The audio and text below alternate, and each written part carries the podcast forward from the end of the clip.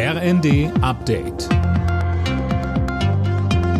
Stündlich neu. Auf den Punkt informiert.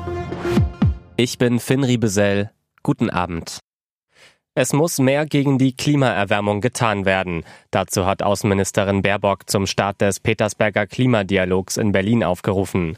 Der Klimawandel sorgt unterdessen auch in Deutschland für immer größere Schäden, so eine Studie für das Wirtschaftsministerium. Philipp Rösler mit den Einzelheiten. Allein in den vergangenen vier Jahren sorgte Extremwetter für einen Schaden von mindestens 80 Milliarden Euro. Vor allem die Flutkatastrophe letztes Jahr sowie die zwei Dürresommer 2018 und 19 waren dafür verantwortlich. Klimaschutzminister Habeck sagt, neben mehr Klimaschutz benötige man jetzt auch eine Klimaanpassungsstrategie, um die Bevölkerung und Infrastruktur zu schützen. Angesichts der drohenden Gasknappheit wird weiter über eine Laufzeitverlängerung der noch drei verbliebenen Atomkraftwerke diskutiert. Die Union fordert ein Ende von Denkverboten und bietet den Grünen einen Kompromiss an.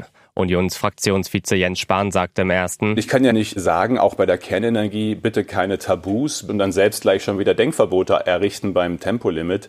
Das Tempolimit macht einen relativ geringen Unterschied beim Energieverbrauch. Aber wenn die Grünen sagen, wir machen bei der Kernenergie für ein halbes Jahr länger eine Nutzung in der Mangellage, dann finde ich, sollten wir auch über ein Tempolimit reden können.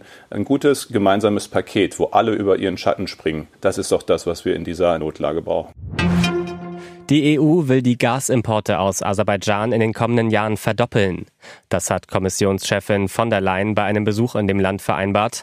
Ziel ist, die Abhängigkeit von russischen Energieimporten so schnell wie möglich zu verringern. Sieben von zehn Beschäftigten sind auch im Sommerurlaub für den Chef erreichbar. Das hat eine Bitkom-Umfrage ergeben. Nur etwa ein Viertel der Angestellten will in den Ferien weder von Vorgesetzten noch von anderen beruflichen Dingen was hören. Alle Nachrichten auf rnd.de